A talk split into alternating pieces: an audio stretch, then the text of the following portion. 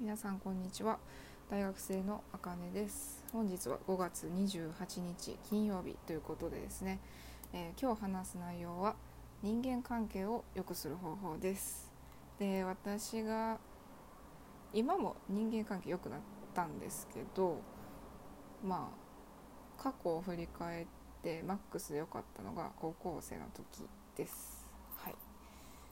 まあ今思い出す限りを挙げてみると,、えーと、いつもニコニコしていて愚痴を言わない。まあ他のとこで言ってたんですよね。学校じゃなくてメインの生活である学校ではなくてあのちょっと習い事先とかあの相談高校で高校の友達でから受けた相談をほんまに悩んであもう悩んでモヤモヤしているのをあの習い事先で教え教えん、うん、話を聞いてもらってたりしてましたね。まあ愚痴まあ高校の中では愚痴は言ってません。はい、でまあ3つ目がまあしんどくてもニコニコしていました。はい、これ結構ねしんどかったというよりまあうんでも争いをしたくなかったのでそれをするよりかはニコニコしていた方がいいかなと思って、まあ、それは私はその当時にとってはまあちょっとしんどかったかもしれないけどまあやっぱ敵を作らないことでいい結果になりましたね。うん、で最初に言った「いつもニコニコ」っていうのは、まあ、八方美人と思われると思います。まあ、多分八方美人です。今も今はでもまだ八方美人度は下がりましたけどあの八方美人でも別に陰口は私は言われなかったですね。詳しく説明するとあの高校2年3年って私の学校では一応あの変わらないんですけれどもまあ、私ともう一人の子が成績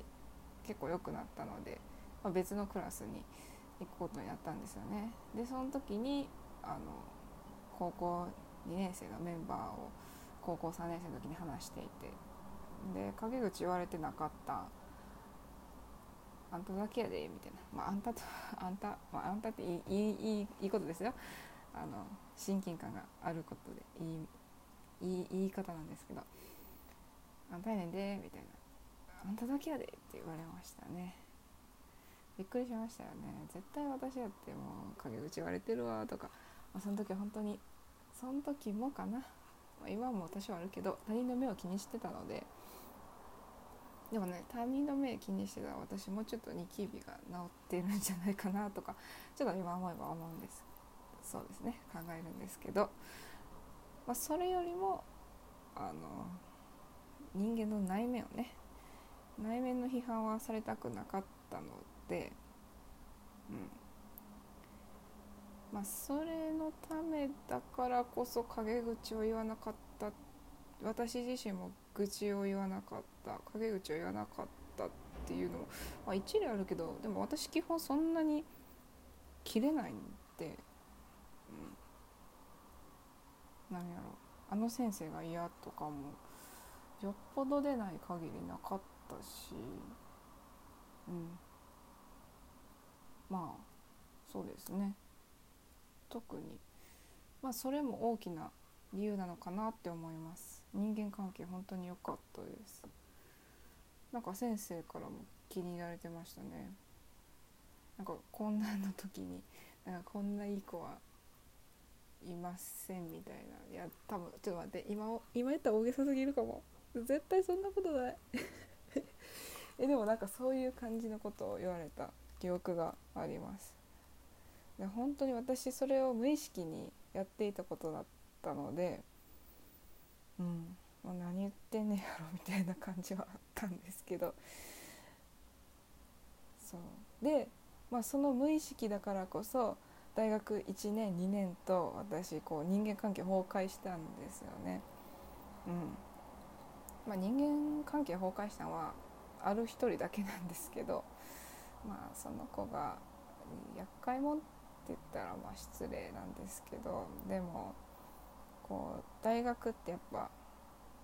ねクラスというのがないじゃないですか。まあうんその学科とか学部によって全然違うと思うんですけれどもでも一緒にもう一面で絶対ずっと行動するじゃないですか。だからあの私はこう私ともう一人の子でよく動いてたんですけど、まあ、その子がですねだんだんね私と仲良くしていくとあの当たり前のようにギリギリね授業が始まる前に入ってきて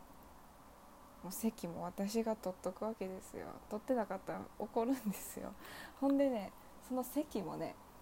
真ん中やった。やっぱそう授業ギリギリやとこう人を割って入らないといけないじゃないですか。そういうのもあってでも真ん中しか取れなかった場合とかなんか LINE でよく怒ってましたね。でそれをまあ私が早く来たらいいやんって思うだけだったんで私もその当時、まあ、自分を責めてたって言ったらちょっと自分を擁護する言い方になるんですけれども。まあそういうこともあり。ほんでまあ時には休むことも、まあ、あるの子あるんですけどそれでプリントを取り忘れてたらなんかすごい文句言われたし。なんかね思い出すだけでもちょっとふつふつと 出てくるんですけどでまあその人とどうやって縁を切ったっていうかまあ縁を切ったような形で終わらしてないんですけど、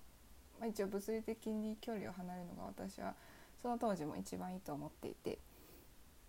ほんであの別れ方って言ったらなんか別れ方？みたいな話すとあのまあ私はこれからあなあなたとはちょっと一緒におれないほど勉強がしたいみたいな感じを言ったと思います。その子のね LINE もねブロックしてね削除してねトークも全部消しちゃったんでねちょっともったいないことしたなって思うんですけど。うん。そうなんですよね。なんかねそんなやった気がします。はい。あんま覚えてないんだよな。あでも多分その高校の友達にそのことを愚痴ったので その LINE が残ってたらまあなんかまたちょっとお話の材料に使うかもしれないんですけれども。まあ、でも無意識だからこそ人間関係が壊れる時もあるのであの皆さん気をつけた方がいいよって思いました。私のしくじり経験ですね。うん。だから人間関係を良くする方法としてはまあ愚痴を言わないことだと私は思います。はい。やっぱ悪口を、まあ、言うのもねすっきりするかっていうとあのそのことに関係ない人に話すとまあ、ね、私の性格も知ってるからこそあの時にはガツンと言ってくれたりしますしあの擁護する言葉もいただけるしだから私はそれその、うん、どうしよう無理やなって思った時は話すその本当にその人と関係ない人に話すのが一番と思います。うん、ちょっと矛盾した言い方になるんですけどまあ人間関係が悪いその人との関係が悪い人に関係する人とは人に愚痴は言わない。で、ま、私と関係があってその嫌な人との関係が何やろ。うん。もういいや。まあそういうことです。ちょっと適当かもしれないですけどまあとにかくあの私と関係があって嫌な人との関係がない人に愚痴を言うべきだと思います。でニコニコすることで、まあ、悩む時間があったらですね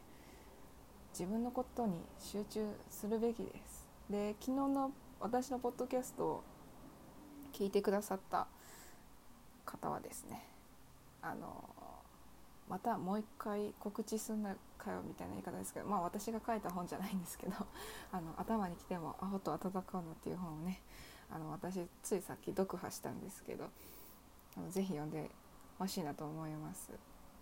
結構いいですよ。本当に現実的な見方で,、うん、で元政治家の方が書いてるのでやっぱちょっとねあの私政治家の方と知り合いいないんでちょっとねフィールドが違ってすごい私はあの参考になりました。この本あの1300円プラス税ですけど